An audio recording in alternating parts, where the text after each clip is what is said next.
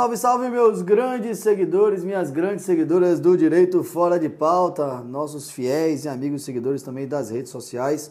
Chegamos mais um dia com um novo episódio e preste atenção. Você que tem score alto, você que não tem nome negativado, mas ainda assim está com dificuldade para obter financiamento ou dificuldade no relacionamento bancário, esse episódio é para você. Falaremos hoje de lista negra e, claro, saudando a presença do meu amigo Caio Victor. Fala, meu irmão. Fala, Binho. Eu tô sentindo você hoje um pouco para baixo. Tá acontecendo alguma coisa? É, eu, sexta-feira, né? eu poderia... Mas sabe o que é isso? Isso é culpa da gente. Porque a gente marcou de gravar toda quinta, empurramos para sexta. Você já tá pensando aí no seu churrasco, na sua cerveja e vem sem a sua animação 100%. A então, é da gente. Vamos levantar esse astral, vamos falar de lista negra dos bancos, né? O pessoal tá doido para saber o que é isso.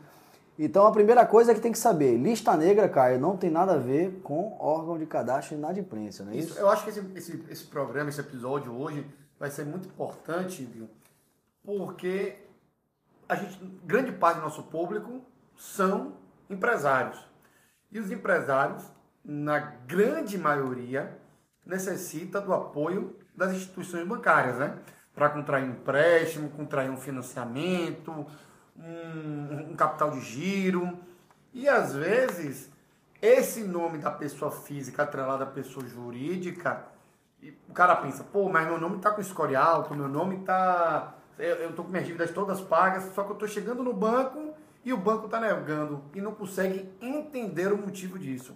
O episódio de hoje vai poder explicar o porquê que isso acontece, qual é a diferença né, da questão da é, proteção de crédito né, gerada pelo Serasa, pelo PC, e a diferença dela em relação à lista negra do Banco Central. É do Banco Central a, a lista, né? É, a lista do Banco Central, a lista negra. Essa é uma linha famigerada, todo mundo conhece essa lista. Mas Ninguém sabe que existe, mas é uma lista praticamente oculta. O que todo mundo precisa saber é o seguinte, que todo mundo, não só as instituições financeiras, podem acessar essa lista. Então, o consumidor, a pessoa interessada, pode acessar e é sobre isso que vai falar. Bom, e vamos lá então falar sobre essa lista negra. O que é isso, né? O que é essa lista negra que está atrapalhando a vida de muita gente aí na obtenção de financiamento ou de desse relacionamento bancário? É simples. A lista negra, como o Caio disse, do próprio Banco Central, nada mais é que o extrato de registro de informações do Banco Central. E tem um nome específico, não é isso, Caio? Exatamente. O nome desse, desse extrato é registrato. Portanto, Trocadilho fama, inclusive, né? É, é o extrato que registra informações do Banco Central. Então, é, por onde esse registrato tem acesso às operações de crédito.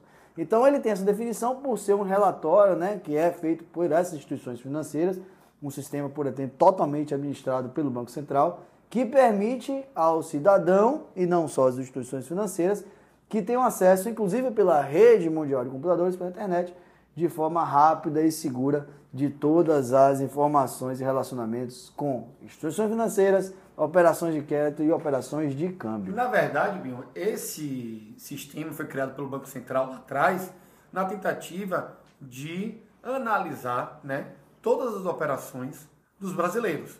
E aí foi se evoluindo e o que acabou acontecendo é que não só os bancos, mas também algumas empresas começaram a se utilizar desse sistema para também ser mais um crivo no momento de realizar operações creditícias é. com a sociedade. Né? Foi, foi bom você falar isso aí, porque realmente, né, a gente chama de lista negra, porque realmente é uma lista negra, realmente Sim. atrapalha muita gente, mas essa lista negra, né, o sistema registrato, ele foi criado por uma resolução em 2018, já existia, na verdade, né, de forma oculta, mas a resolução 4571 de 1 de janeiro de 2018 do Banco Central trouxe então esse, esse registrado e que o objetivo dele, como você disse inicialmente, era justamente repassar as informações ao Banco Central para garantir preservar a estabilidade do sistema financeiro. Então, como o Caio estava dizendo, não era um sistema que veio com a proposta de uma, de uma lista negra. Ele veio, na verdade, com essa, para essa regulação do sistema financeiro para reduzir né, o risco de um colapso no sistema bancário. Mas o que devemos saber né, é que essa, essa resolução que, que instituiu o registrato não é a mesma coisa que um órgão de restrição ao crédito. também não é uma análise de parâmetro de crédito. Ele tem o objetivo apenas de fiscalizar o sistema financeiro e não o crédito em si. Em primeiro lugar, desculpe, Bill. Depois de cinco minutos de episódio, eu detectei apenas que eu esqueci de ligar o meu microfone. Ai, ai. Aí é a vantagem de eu falar alto. Que o que vocês estavam ouvindo até agora era meu som captado pelo microfone de Bion. É isso, o Caio não fala alto. Caio, Então pronto. É, ele se- Mas- é assim, grita. Agora, Bion, eu vou pedir para você uma, uma permissão de fazer uma diferenciação aqui, coisa simples, mas que muita gente não sabe. Muita gente fala SPC Serasa como se fosse o mesmo órgão, a mesma coisa. Mas na verdade eles prestam a mesma finalidade, né? são órgãos de proteção ao crédito, como tem outros, porém o SPC, em regra, ele acumula mais dados vindos de empresas que são cadastradas no- nele, né? E o Serasa traz mais informações das instituições bancárias. Né? Inclusive o Serasa tem até, até aquela questão do score, né? Que muita gente fala, pô, o score, meu score tá bom e eu não tô conseguindo financiamento, meu score tá bom e não tô conseguindo é, empréstimo. Então, assim, existe diferenciação, tá? Você que está ouvindo a gente, SPC e Serasa não são os não é o- não não são mesmo o mesmo órgão. É, assim como né, essa lista negra não tem nada a ver com o SPC, SPC e Serasa. Serasa, é, são coisas distintas. Então vamos lá, vamos falar um pouquinho dessa lista negra, o chamado registrato. Bom, o registrato ele se divide em dois cadastros. Depois a gente vai falar como é que tira, né, como é que se consulta, etc e tal. Mas o registrato, ele criado, portanto, para evitar esse colapso na instituição financeira, ele tem dois, dois tipos de, de cadastros. O primeiro, que é o chamado CCS, que é o cadastro de sistemas financeiros. A gente pede muito isso em execução, né, para saber se o cliente tem relacionamento com, com bancários, etc. E é nesse CCS que mostra todos os bancos que aquela pessoa tem algum tipo de vínculo. Então mostra se tem, por exemplo, conta corrente, conta poupança. E além disso tem um outro sistema. Exatamente. Aí existe outro sistema, né, que é o Sistema de Informações de Crédito, o SCR, que apresenta informações referentes a todos os empréstimos, financiamentos e outras modalidades de crédito que você obteve em instituições financeiras no valor igual ou acima de 200 reais. Exatamente. Então é esse SCR, né, esse Sistema de Informação Crédito, que é a ferramenta que o banco utiliza para consultar esse histórico financeiro quando vai até a agência para pedir crédito. Então é a partir dele que o banco vai decidir se libera ou não crédito. Independentemente, portanto, do score, independentemente se o nome está negativado e aí Caio fez a diferenciação entre o SPC e o Serasa, ele vai analisar com base nesse SCR se você vai estar apto ou não para receber o crédito. E aí o que, é que eu acho importante a gente trazer aqui, Bill? Muita gente deve estar se perguntando, mas espera aí, Caio, Fábio, eu tô com minhas contas pagas, meu nome não está negativado, por que eu poderia estar com meu nome nessa lista negra? E aí, por que, que isso acontece? Porque tem muita gente, por exemplo, que lá atrás, digamos que a pessoa 7 anos, 8 anos, 10 anos lá atrás, teve uma dívida com o banco, não pagou e foi ultrapassado, por exemplo, o prazo né, em que a- o banco poderia realizar a cobrança. Então, o banco, depois de 5 anos, por exemplo, Prescrever o direito de cobrar. Exatamente. Então, depois de cinco anos do vencimento da dívida, os bancos ou as empresas, enfim, eles são obrigados a darem baixa nas restrições geradas no nome do consumidor. Só que, ao dar baixa, isso não quer dizer que a dívida deixou de existir. Deixou de existir. Esse é A dívida está lá constando. E esse sistema tem lá registrado, né? Toda essa dívida que, por exemplo, aquela pessoa pegou, não pagou, por questão de desorganização ou demanda, o banco não conseguiu realizar a cobrança judicial, extrajudicial, no prazo de cinco anos. O nome foi retirado do SPC Serasa, mas a dívida continua existindo.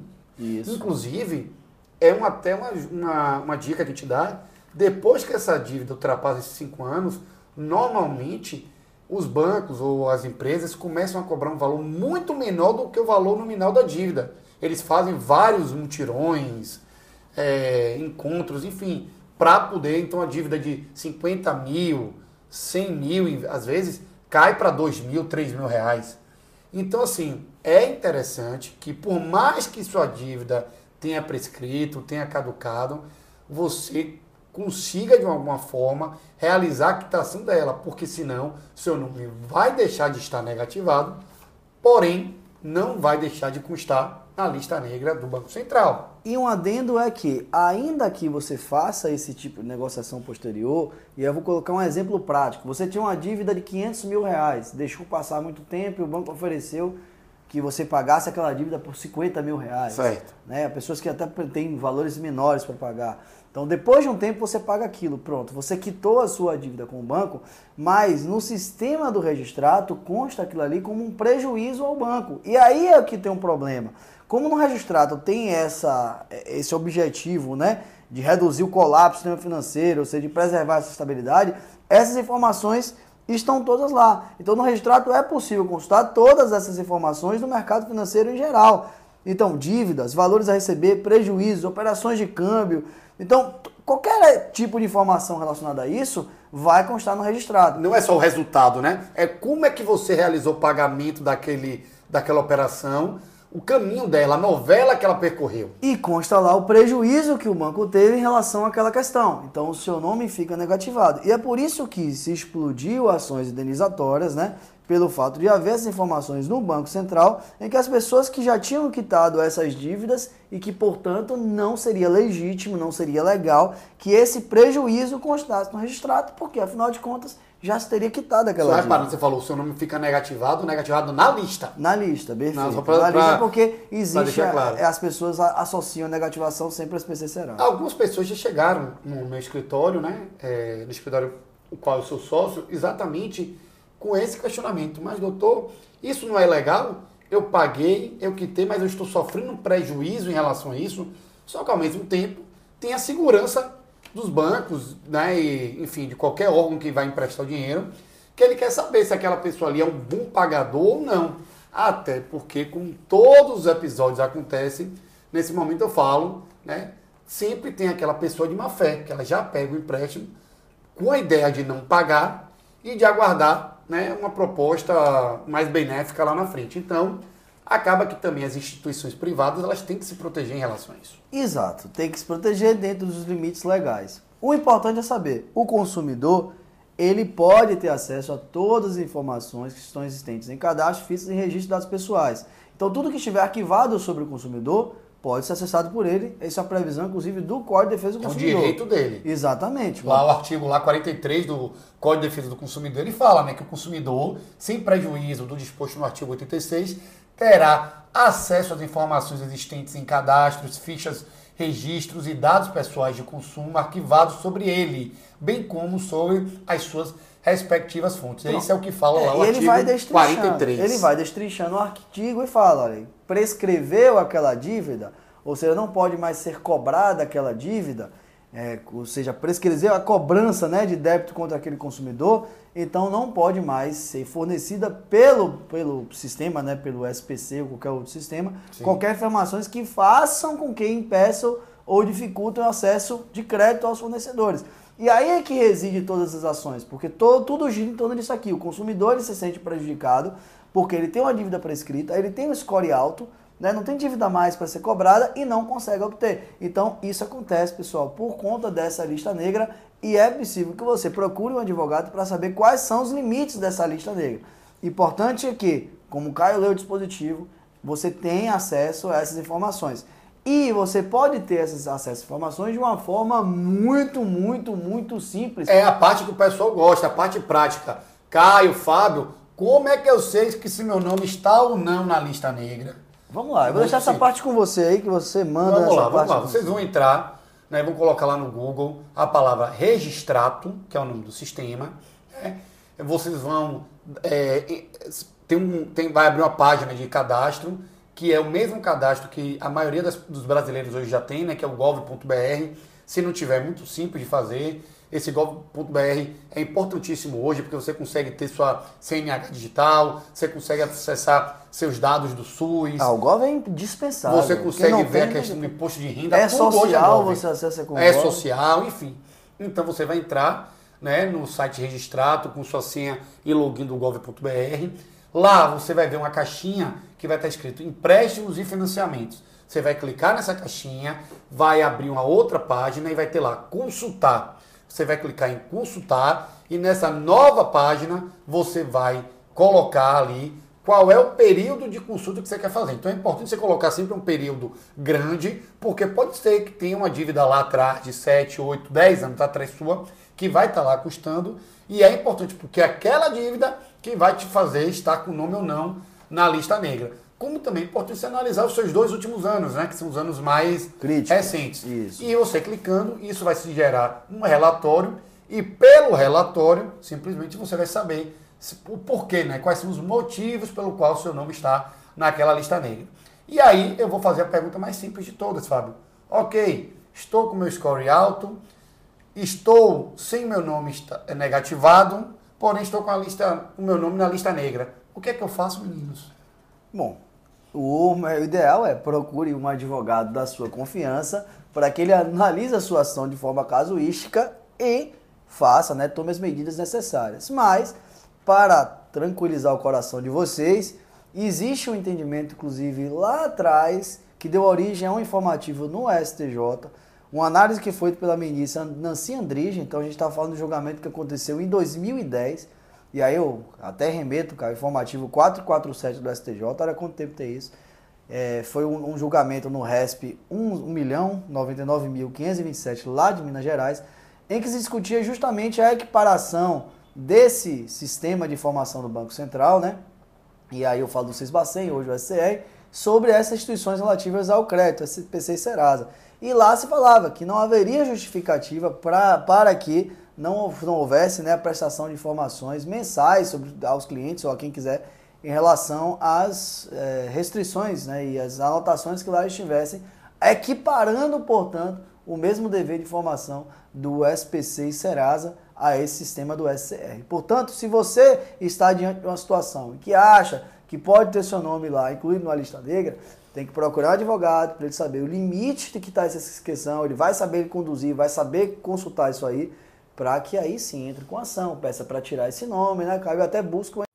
Exatamente, e até por isso que me gerou inquietação, porque muitas vezes existem as negativações devidas, né, que são objetos de diversos processos, e normalmente os juízes entendendo que é, que é indevida aquela negativação, é, declara como nula, dá arbitra, dando moral, que às vezes é, um, é irrisório, porém, saiu do SPC Serasa, os bancos, o, as empresas não vão ter acesso, porém, seu nome continuou lá manchado na lista negra, ou seja, olha o tamanho do prejuízo que uma lista dessa pode gerar ao consumidor. Exatamente, é por isso que o advogado tem que ter a sagacidade de fazer um pedido, um pedido inclusive, mais abrangente. Ele pede SPC Serasa, eu não vejo quase ninguém fazer isso. É pedido justamente também para a dica aí. dentro do, desse cadastro do SCR. Então é isso que tinha para hoje. Encerramos mais um podcast. Espero que vocês gostem do, do programa de hoje.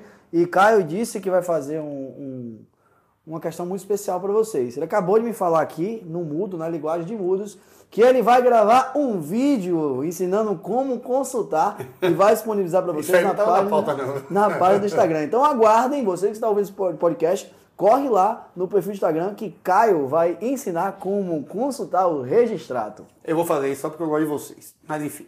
Ô pessoal, muito obrigado. Obrigado por terem ficado com a gente aqui até o final desse episódio. Continuem seguindo a gente lá nas redes sociais. O TikTok a gente não está atuando tanto, mas tem lá nossa página. Em breve. O Instagram a gente está bem atuante, está tendo caso prático que tá, pô, o pessoal está adorando, está tá, tá interagindo. Enfim, então continuem curtindo lá nossas, nossas postagens, nossos reels, nosso, nossos stories.